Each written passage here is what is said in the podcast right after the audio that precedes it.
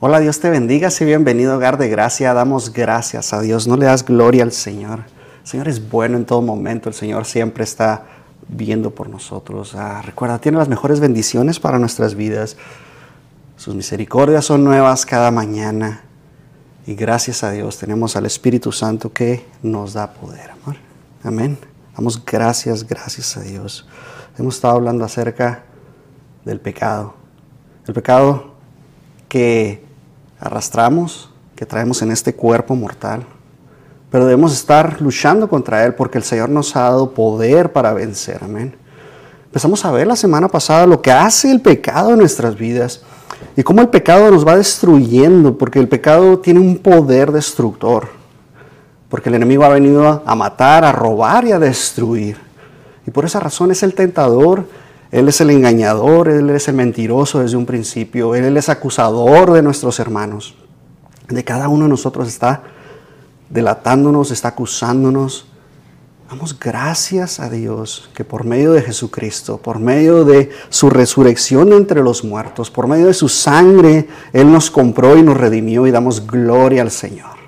Señor está siempre venciendo y ha vencido y vencerá al enemigo. Amén. Él lo venció en la muerte y su resurrección y damos gloria a Dios.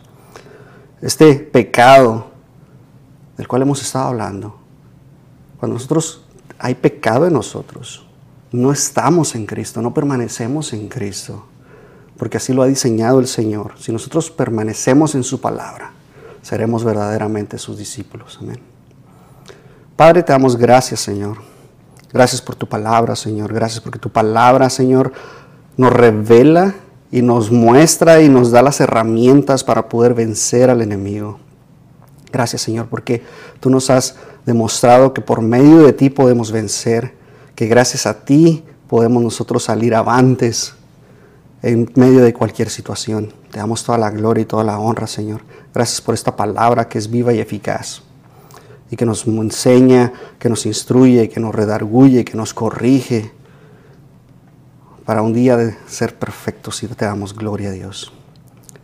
Padre, que esta palabra sea de bendición y edificación a cada uno de nosotros y que podamos tener conocimiento de qué tan monstruoso es el pecado, qué tan despreciable es el pecado, qué tan asqueroso es el pecado.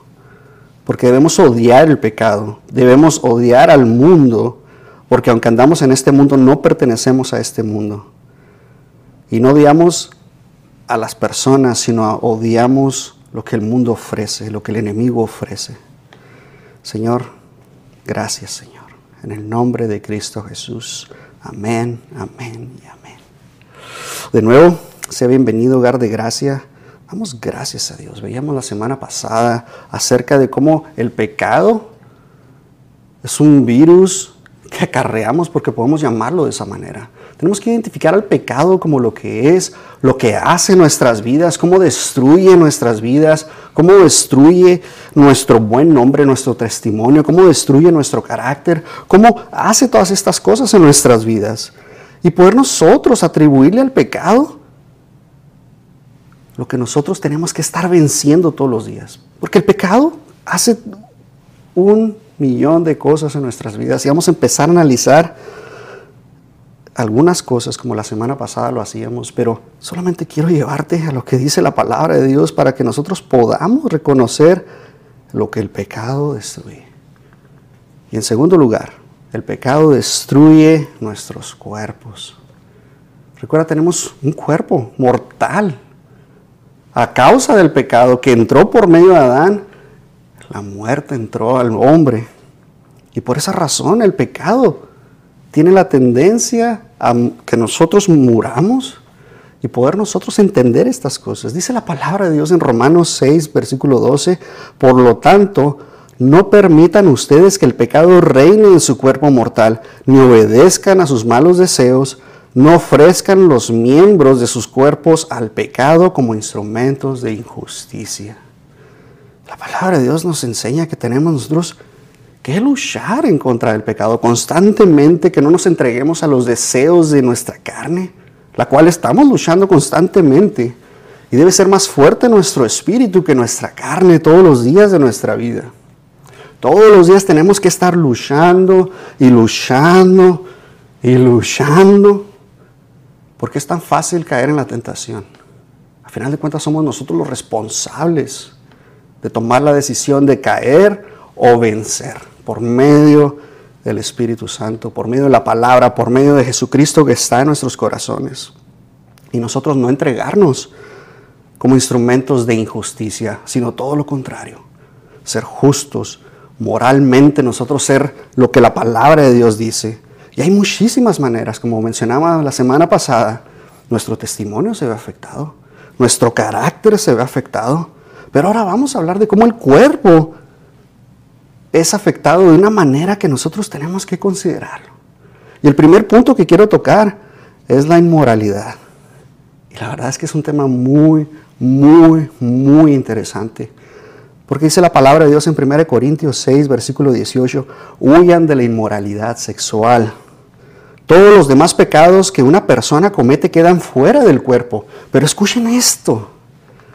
Pero el que comete inmoralidades sexuales peca contra su propio cuerpo. Increíble lo que la palabra de Dios nos revela. Tú puedes mentir, puedes robar. A final de cuentas, todo eso va a afectar tu testimonio. Puedes ah, insultar a alguien, puedes golpear a alguien. Pero este pecado de inmoralidad sexual, el Espíritu Santo nos revela qué tan poderoso es, que empieza a destruirnos. Y esta inmoralidad sexual prácticamente va en contra de todo lo que el Señor ha establecido. El Señor nos dejó un pacto, que es el pacto del matrimonio, entre mujer y hombre. Y los dos se unirán y serán una sola carne, dice la palabra de Dios. Pero cuando vemos actos sexuales que no están dentro de la palabra de Dios, como lo estableció el Señor, que es el matrimonio entre hombre y mujer, podemos ver, por ejemplo, la sofilia, la homosexualidad, la necrofilia, el adulterio, la fornicación, la pornografía, la masturbación. Y es donde podemos entrar nosotros en estos temas que la verdad es impresionante cómo el enemigo ata de esta manera. Pablo nos exhorta, como hijos de Dios, nos está exhortando a huir de la inmoralidad sexual. Vemos en la palabra de Dios a Josué, él huyó de esa inmoralidad sexual. ¿Quién le dijo? No existían los diez mandamientos, no existía la ley moral, pero el Espíritu Santo estaba con él. Y él nos demuestra, como héroe de la fe, él nos demuestra que huyó de esta inmoralidad. El Señor es bueno. Y nos está enseñando, Pablo enfatiza que este pecado es diferente a todos los demás. Pero todos los pecados, el pecado sigue siendo pecado. Es mancha que tenemos en nuestro corazón. Pero este es especial, porque nos va a agarrar y no nos va a soltar. Por eso tenemos que tener tanto cuidado porque afecta directamente nuestro cuerpo. Pablo nos argumenta, nos enseña que nosotros como seguidores de Cristo, nuestros cuerpos son templos del Espíritu Santo. Nosotros por lo tanto debemos tratar nuestro cuerpo con respeto, con pureza, con santidad. Eso es lo que la palabra de Dios demanda de nosotros como hijos de Dios. Recordemos que nosotros somos sellados por el Espíritu Santo y somos templo del Espíritu Santo y por lo tanto mora en nosotros. Va con nosotros a todas partes. Se entristece cuando nosotros llegamos a, enojarnos, a regarla, a mentir, a robar. Cuando nosotros caemos en tentación, se entristece el Espíritu Santo. No se va de nosotros, pero está triste. Hemos roto la relación con Dios. Por lo tanto, tenemos que arrepentirnos. Pero cuando nosotros pecamos con inmoralidad sexual, nuestro cuerpo, algo sucede con nuestro cuerpo. Y vamos a analizar qué tantas cosas afectamos en nuestro cuerpo cuando hacemos todas estas cosas. No quiere decir que las practiquemos, pero en un momento que las llegamos a hacer, algo pasa en nuestras vidas. Y tenemos que cuidar nuestro cuerpo, porque la palabra de Dios dice que ya no le pertenecemos a nuestro cuerpo, sino a Dios. Y damos gloria al Señor. Amén. La inmoralidad sexual la podemos entender como una participación de conductas sexuales que van en contra de los principios y mandamientos que Dios ha establecido y tiene unas repercusiones tanto físicas como espirituales como emocionales en nuestras vidas. Número uno, podemos traer una transmisión sexual a nuestra vida. Puede ser una participación, uh, una relación sexual fuera del matrimonio, porque estamos hablando exactamente de la inmoralidad sexual, ¿ok? Puede ser fuera del matrimonio, puede ser sin protección. Y los riesgos que podemos contraer si llegamos a caer en eso, pues es el SIDA, la gonorrea, el sífilis, herpes, y muchas otras cosas más. Estas enfermedades son de consecuencias graves a nuestra salud, incluyendo daños permanentes, inclusive la muerte puede suceder. Pero la verdad es que tenemos que tener cuidado por eso la palabra de Dios nos insta una y otra y otra vez que huyamos, que huyamos. Hay problemas para la salud reproductiva. La inmoralidad sexual puede llevar a tener problemas a nuestra salud reproductiva, como enfermedades ah, de infertilidad, trastornos en nuestro cuerpo, embarazos no deseados. ¿Y qué pasa cuando la inmoralidad sexual y un embarazo no deseado sucede, pues por lo regular es porque es fuera del matrimonio. Y esto conlleva a un aborto, por ejemplo. La verdad es que la palabra de Dios nos ha insistido y nos insta a no cometer asesinato. El Señor lo estableció de esa manera en sus mandamientos.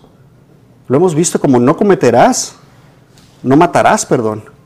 Pero en realidad la palabra que se está utilizando aquí es asesinar. Esa es la palabra y nosotros tenemos que tener en cuenta todo esto. Está asociado con la inmoralidad sexual y puede traer implicaciones graves en la salud de la mujer. Damos gracias a Dios que el Señor lo ha establecido de esta manera. Y por eso tenemos que cuidarnos.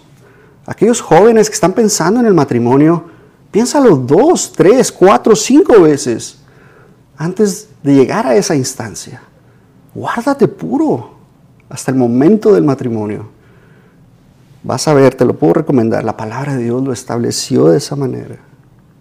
Hay un desgaste físico, emocional, un estilo de vida de esa manera, en el cual siempre el acto sexual siempre está siendo involucrado, siempre se está buscando de esa manera.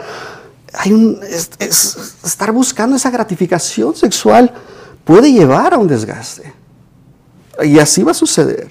Un deportista de alto rendimiento no está en relaciones sexuales cuando está a punto de, entrar en la competencia, se cuida, porque hay un desgaste. Y la verdad es que la palabra de Dios nos lleva nos enseña tantas cosas.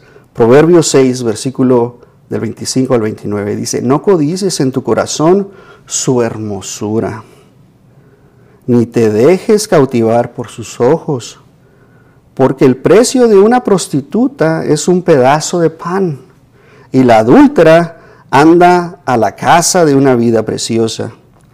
¿Tomará alguien fuego en su seno sin que sus vestidos se quemen? ¿Andará alguien sobre brasas sin que se quemen sus pies? Así es el que se acuesta con la mujer de su prójimo, no quedará impune ninguno que la toque. La palabra de Dios nos está advirtiendo de los peligros y las consecuencias negativas que traemos a nuestras vidas en caso de una infidelidad, en caso de una inmoralidad sexual.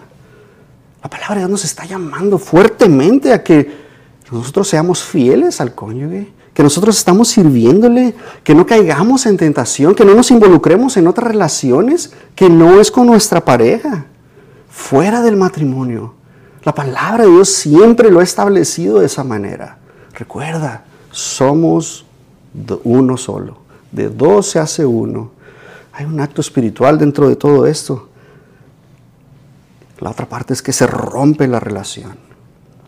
En el acto de inmoralidad sexual hay un impacto devastador en la relación personal con la pareja. La infidelidad trae tantos daños al matrimonio se va a perder muchísimas cosas. Pero te voy a llevar lo que dice la palabra de Dios para que veamos y entendamos lo que sucede en caso de una infidelidad. Proverbios 6, versículo 32 al 33. El que comete adulterio no tiene juicio, solo se perjudica a sí mismo, recibirá golpes y deshonra y su afrenta no se borrará. Te voy a decir otra versión. Pero el que comete adulterio le faltan sesos.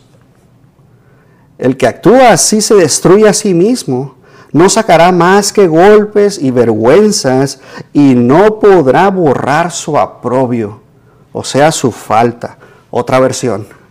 Mas el que comete adulterio es falto de entendimiento, corrompe su alma el que tal hace. Heridas y vergüenza hallará y su afrenta nunca será borrada. ¿Te das cuenta? El que llegue a cometer adulterio en su vida, eso jamás se va a olvidar. Se va a perdonar, pero va a estar ahí. El Señor va a restaurar el corazón de la pareja, pero aún va a estar ahí. Inclusive vas a poder contar el testimonio de cómo el Señor restauró tu matrimonio si es que lo restauró. Si es que tú tuviste la decencia de entregarte al Señor por completo, dejar que el Espíritu Santo obrara en tu vida, que la palabra te transformara, para tú poder ser transformado, renovar tu entendimiento, cambiar tu corazón, arrepentirte y dejarlo atrás. Pero cuando no tengas esa decisión, jamás te van a perdonar pero aún va a estar ahí, no va a estar borrado. ¿Por qué? Porque a lo mejor vas a tener tu acta de divorcio y ahí va a estar por toda la vida. Gracias a Dios que el Señor restaura matrimonios, que el Señor restaura corazones, pero ahí va a estar. Vas a tener que cargar con esa consecuencia, jamás la vas a poder eliminar, porque la palabra de Dios lo ha establecido de esa manera, ¿te das cuenta? Es importante las consecuencias devastadoras que suceden a través de una inmoralidad sexual como el adulterio. Y la palabra de Dios nos afirma que todos aquellos que cometen ese acto en aquel momento estaban faltos de entendimiento, estaban faltos de sabiduría. ¿Por qué? Porque la palabra de Dios no estaba en ellos. Porque el único que te puede dar la sabiduría es la palabra de Dios. Y es el Espíritu Santo que te trae convicción para poder no hacerlo, para poder vencer. Mientras tanto, estás falto de entendimiento. Eres necio, dice la palabra de Dios. Afectas tu alma. Entonces vemos la primera afectación que sucede por medio de la, la, inmoralidad sexual. Afectas el alma. ¿Y qué es el alma? Pues es el asentamiento de tus emociones, de tu voluntad y de tu mente de todo lo que tú estás pensando. Estás afectando esas tres cosas. Y cuando afectas esas tres cosas, la verdad es que empiezas a pensar de una manera diferente. Porque algo sucede en tu corazón. Tus emociones están cargadas hacia eso y estás buscando constantemente eso. Y eso es lo que hace la inmoralidad sexual. La pornografía. La masturbación es considerado por la palabra de Dios como un acto de inmoralidad sexual. Aún así, aunque no encontramos estas dos palabras en la palabra de Dios, no las vas a encontrar. Por más que leas la palabra de Dios desde Génesis hasta Apocalipsis, no vas a encontrar estas dos palabras. Y tenemos que ser conscientes de que cuando la palabra de Dios nos habla, porque el acto de la pornografía es una, es una referencia gráfica o explícita de actividades sexuales diseñadas para provocar excitación sexual. La masturbación, por otro lado, es la autoestimulación erótica del propio cuerpo para obtener placer sexual. ¿Te das cuenta? Es una autoestimulación o autogratificación. Eso es lo que significa la masturbación. Nosotros tenemos que ser conscientes que la palabra de Dios nos ofrece principios para poder nosotros guiarnos de acuerdo a la voluntad de Dios constantemente.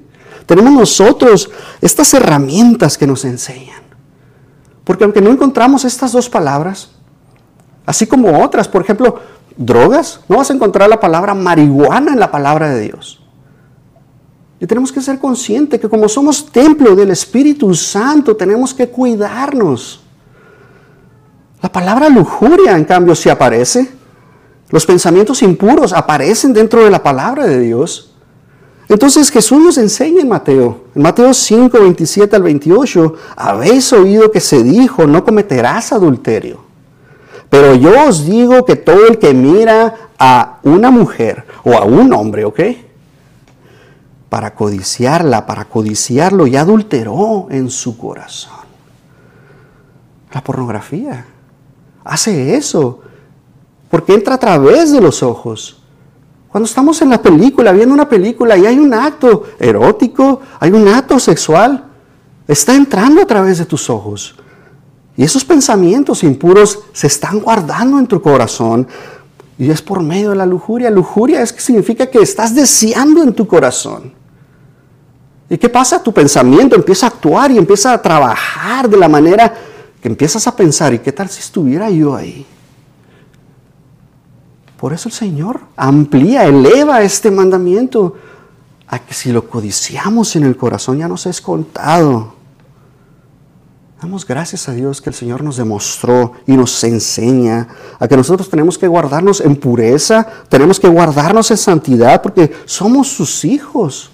Y todo aquel que es hijo, que es cordero, escucha la voz del pastor. Y cuando el pastor está hablando, nosotros estamos escuchando constantemente.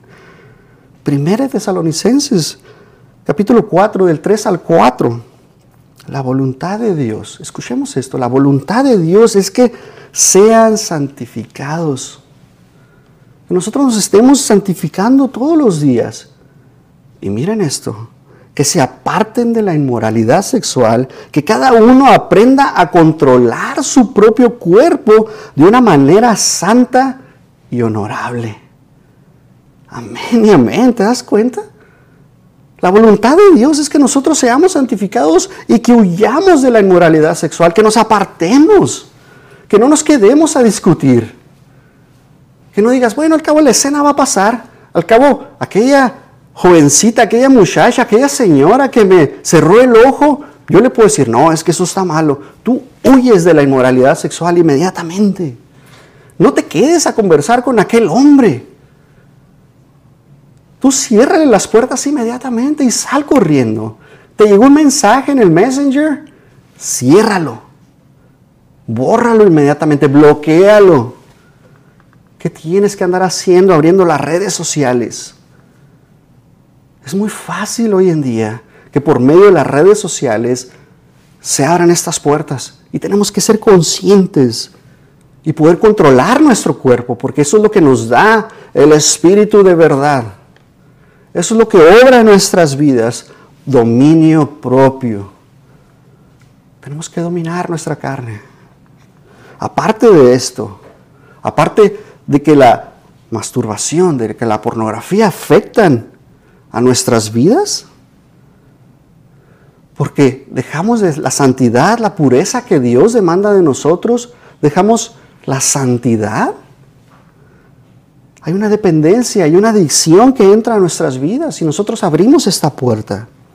La masturbación se vuelve compulsiva, se vuelve adictiva y para poder salir de eso, la verdad es que es dificilísimo afecta nuestra vida diaria como personas que somos, nuestra capacidad inclusive de relacionarnos con los demás, afecta nuestra salud.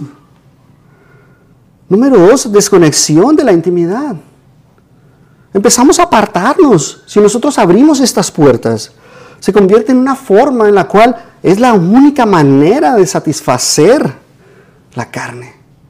Ya la pareja no puede, porque se ha vuelto una obsesión se ha vuelto una adicción a nuestras vidas. Comienza a afectar nuestra capacidad de establecer y disfrutar esa relación del matrimonio que Dios ha establecido y se hace insalubre. Distorsiona nuestras vidas. ¿Por qué? Porque no solamente es el acto de la masturbación, no solamente es el acto de la pornografía, sino que se transforma porta la mente hacia ese momento, hacia ese evento en el cual se vio la imagen y la persona está pensando que está ahí, que Él es el que está trabajando, que ella es la que está en ese momento. Y la mente, que es infinitamente poderosa, porque Dios lo estableció de esa manera, a su imagen y conforme a su semejanza. Tenemos una imagen de Dios. Tenemos una imaginación que tú no tienes idea. Si tú la ampliaras, la aplicaras para otras cosas, la verdad es que serías fenomenal. Si la aplicaras para el reino de Dios, estarías haciendo un gran servicio. Pero esta cárcel, este pecado peculiar, es tan poderoso que no puede salir tan fácilmente. Solamente es con la ayuda de consejeros, con la ayuda del Espíritu Santo, con la ayuda de la palabra de Dios, con la ayuda del pastor que te esté auxiliando. Porque una vez que caes en esas artimañas del enemigo, es muy difícil. Y como te decía, esta palabra no la vas a encontrar en ninguna parte. Pero aún así la Biblia nos habla específicamente y qué tan importante es que nosotros huyamos de la inmoralidad sexual. Aunque no se mencione esta palabra, nosotros tenemos que buscar siempre la pureza de nuestras vidas, tenemos que tener autocontrol porque eso es lo que Dios nos ha dado, nos ha dado dominio propio en nuestras vidas. Y esto aplica en este tema en específico. Porque ¿quién más lo va a hacer por eso se llama autogratificación. Eres tú el que lo está haciendo. El apóstol Pablo en Corintios, en 1 Corintios 7, nos habla directamente acerca de este tema. Que nosotros como hombres ya no tenemos control sobre nuestro propio cuerpo, lo tiene nuestro cónyuge. Y la mujer sobre su propio cuerpo lo tiene el cónyuge de la misma manera. Y cuando entendemos esto, que ya no nos pertenecemos a nosotros mismos, sino a la pareja, a los solteros deberíamos enseñarles esto también, que no pueden hacerlo. Porque están perdiendo su santidad, están perdiendo la pureza. Y la verdad es que es importantísimo.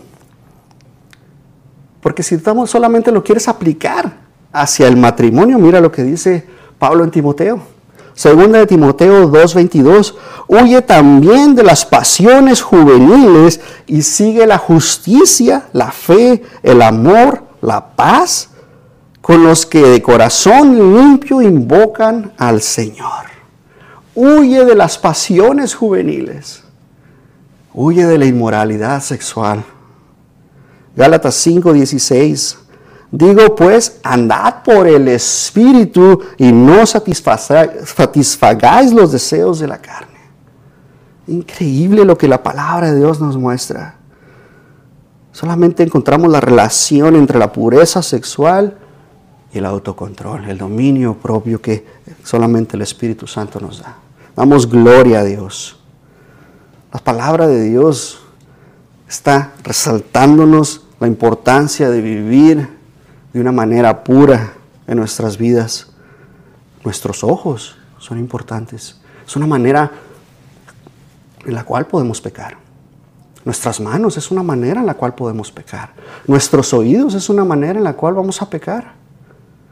Nuestra boca es una manera en la cual vamos a pecar. Nuestra nariz, te lo dejo de tarea. ¿Cómo puedes pecar con la nariz? Y es algo que le comentaba a mi esposa y a mis hijos el día de ayer.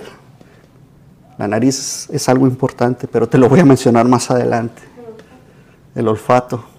¿Cómo puedes pecar con tu nariz?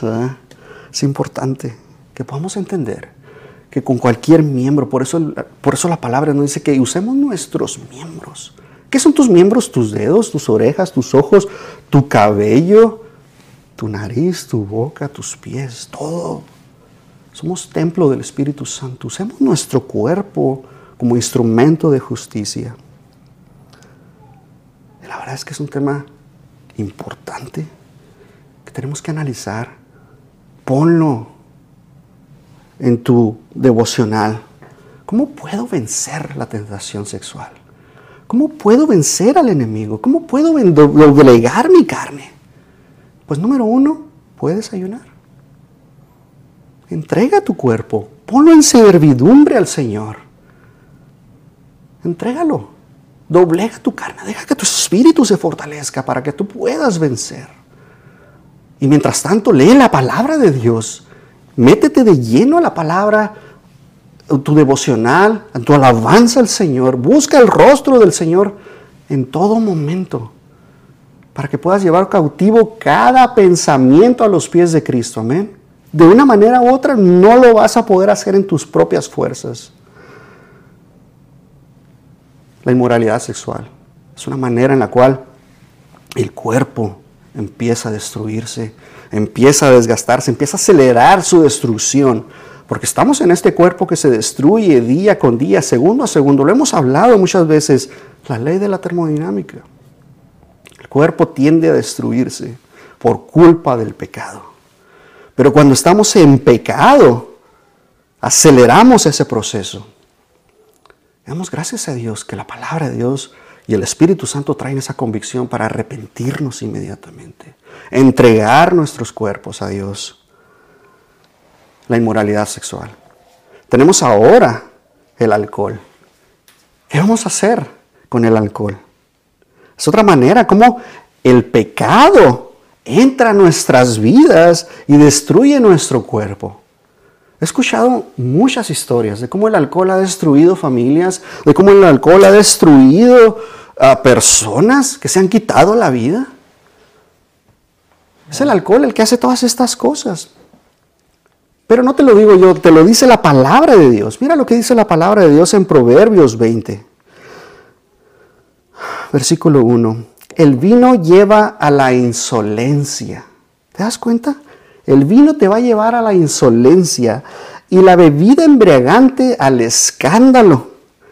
Nadie bajo, bajo sus efectos se comporta sabiamente. ¿Cuáles son los efectos del alcohol?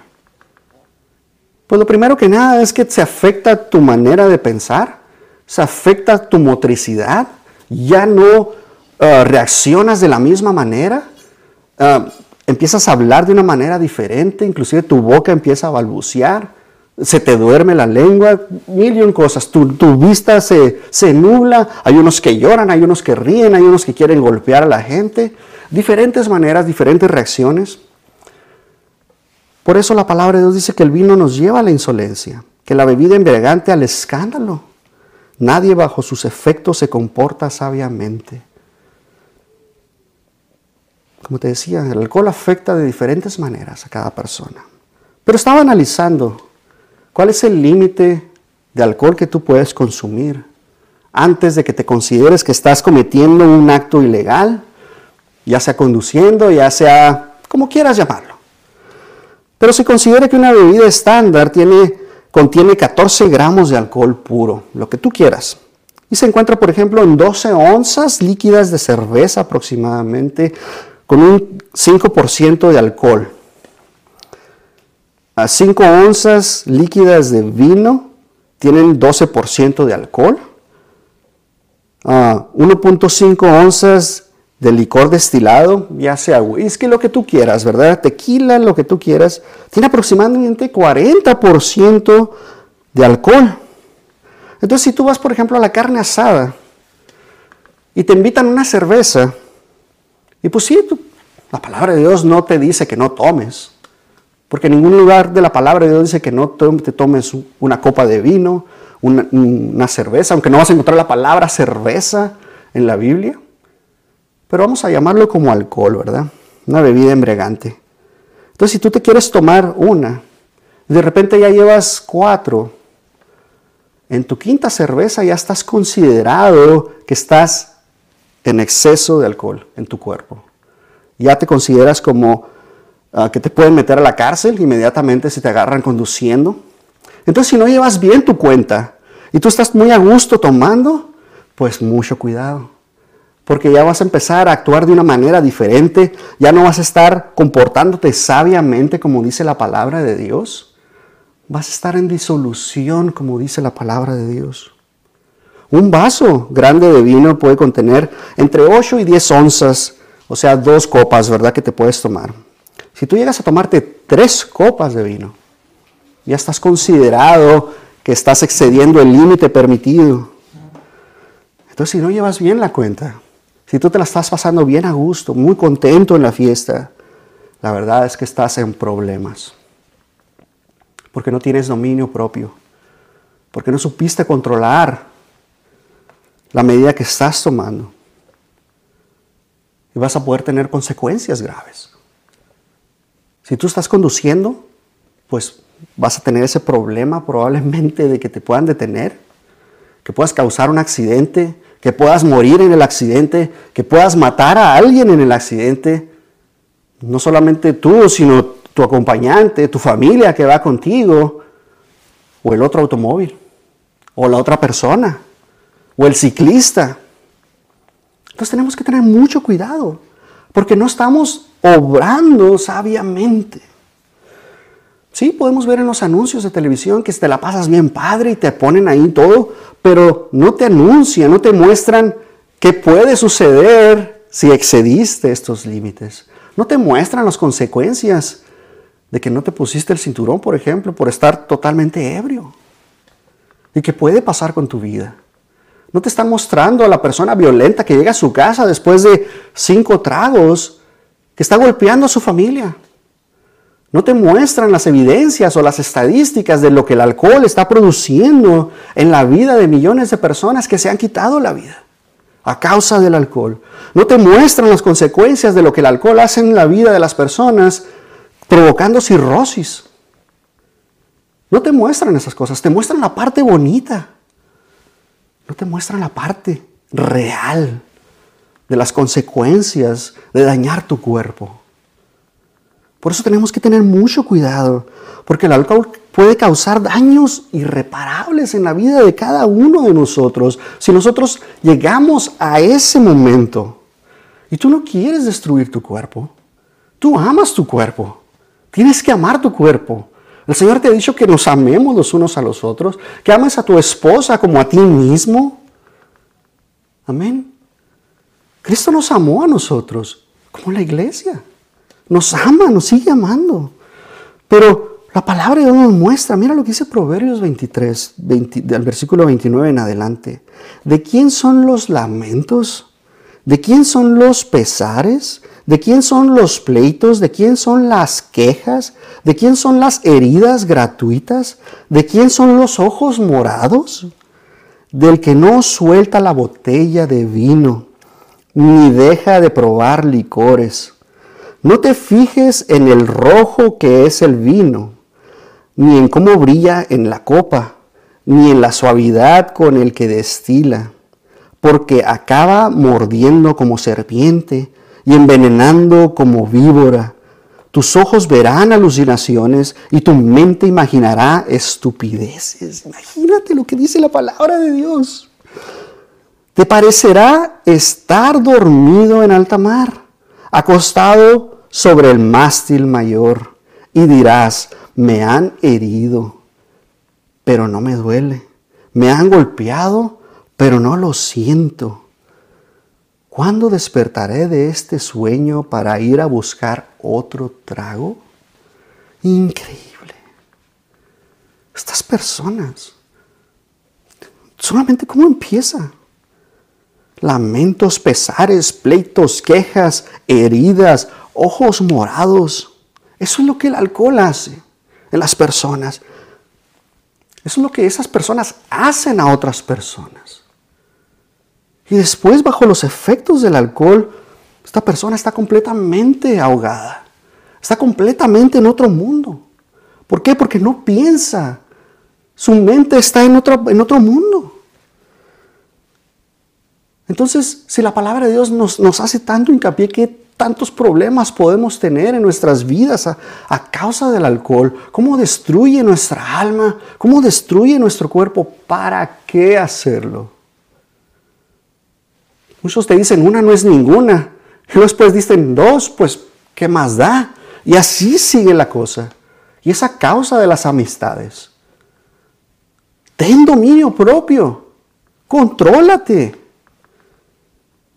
Primera de Pedro 2.11, queridos hermanos, les ruego como extranjeros y peregrinos en este mundo que se aparten de los deseos pecaminosos que combaten contra la vida. Tenemos que luchar. Estamos de paso en este mundo. La vida es tan corta que probablemente duremos 80, 90 años. Es muy corta la vida. ¿No te gustaría ver a tus nietos? ¿Te gustaría ver a tus bisnietos? conocimos a una pareja, unos viejitos, la semana pasada que fuimos a comer. 36 nietos y bisnietos. 36. La verdad es que es impresionante. Pero cuando nosotros le damos cabida al alcohol, nuestros pensamientos están en otro mundo. Y cuando viene el enemigo y se presenta delante de ti con la prueba, como no estás pensando bien, vas a caer directito, probablemente a la inmoralidad sexual, probablemente a las drogas, probablemente cometerás, podrás matar, vas a mentir, vas a hacer de todo, porque tus pensamientos no están de acuerdo a la palabra de Dios. Porque ¿cómo vas a poder llegar, llevar cautivo el pensamiento maligno que venga y lo entregues a los pies de Cristo? No vas a poder hacerlo. Porque no estás ni siquiera pensando. El alcohol no te va a permitir hacer estas cosas. Pablo nos habla en Efesios 5, 18, no os embriaguéis con vino. No te embriagues con cerveza, no te embriagues con tequila, no te embriagues con alcohol. En lo cual hay disolución. ¿Qué significa disolución? Que tú estás mezclando algo que está adulterado, algo que está diluido, algo que tú estás esperando un agua de limón y te entregan agua con una pizca de limón. Eso es disolución. Estás completamente diferente. No eres esa persona, la cual está cuerda, la cual está al 100% de sus capacidades. Tienes un handicap, como dicen. No puedes. No puedes correr. No vas a poder dormir. Tenemos que ser llenos, dice la palabra de Dios. Antes bien, ser llenos del Espíritu para poder vencer y tener dominio propio. Sin el Espíritu no tienes dominio propio. Tenemos que ser llenos del Espíritu Santo. Pablo nos habla que el alcohol, el consumo del alcohol excesivo destruye nuestro cuerpo. No tenemos dominio propio. Perdemos nuestros límites morales. Damos gracias a Dios que podemos vencer. Amén. Podemos vencer. La verdad es que sin ello, la verdad es que no sé cómo podríamos hacer para que nosotros podamos glorificar a Dios. Pablo nos habla en Filipenses, ya para terminar, ya para terminar, tenemos que vivir Dice, dice Pablo en Filipenses, para mí el vivir es Cristo y el morir es ganancia. No estés buscando morir. Es una gran, es algo precioso ir a la presencia de Dios, pero tienes a tu familia. No te entregues al pecado, no dejes que el pecado destruya tu cuerpo. Y vamos a ver la próxima semana cómo la glotonería, cómo ciertos vicios afectan nuestra carne. Porque la verdad es que es impresionante y tenemos que entender que cuando afectamos nuestro cuerpo, cuando el pecado entra a nuestras vidas, estamos afectando nuestro cuerpo. La paga del pecado es muerte. ¿Y qué es lo que muere? El cuerpo. Eso es lo que cobra, esa es la factura que el pecado trae a nuestras vidas cuando nosotros decidimos. Recuerda, no digas, es que el, el enemigo, el diablo me engañó. Es que él me tentó, aunque es el tentador, nosotros, yo, soy el que decide caer o vencer. Yo soy el que decide amar o matar o asesinar. Yo soy el que decide decir no a la bebida o decirle sí. Yo soy el que decide decirle, no, quítate de aquí y salgo corriendo de la inmoralidad sexual o me quedo a jugar con ella y tarde que temprano voy a caer. Yo soy el que decide, nosotros somos los que decidimos porque tenemos libre albedrío y así lo estableció el Señor de esa manera. Dice la palabra de Dios para terminar. Gálatas 5:13, porque vosotros hemos, hermanos, a libertad fuisteis llamados, solamente que no no uséis la libertad como ocasión para la carne, sino servíos por amor los unos a los otros. No dejes que la gracia sea ocasión para que tú caigas. No la uses para que tú caigas. No permitas esas cosas en tu vida. No digas, al cabo, puedo ahorita y después arrepentirme. No lo hagas. No dejes que el enemigo haga y deje ese pensamiento en tu vida. Vence. Amén.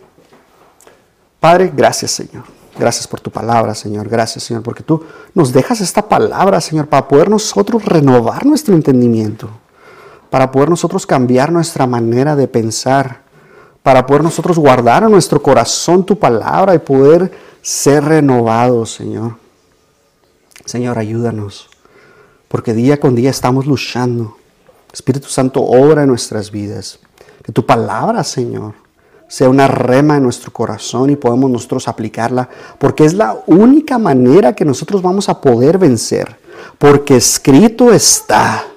Y podemos usar tu palabra, Señor, para vencer al enemigo y atacarlo y destruirlo, porque Él ya está bajo nuestros pies, Señor. Tú lo has vencido y te damos toda la gloria y toda la honra. En el nombre de Cristo Jesús. Amén, amén y amén. Dios te bendiga.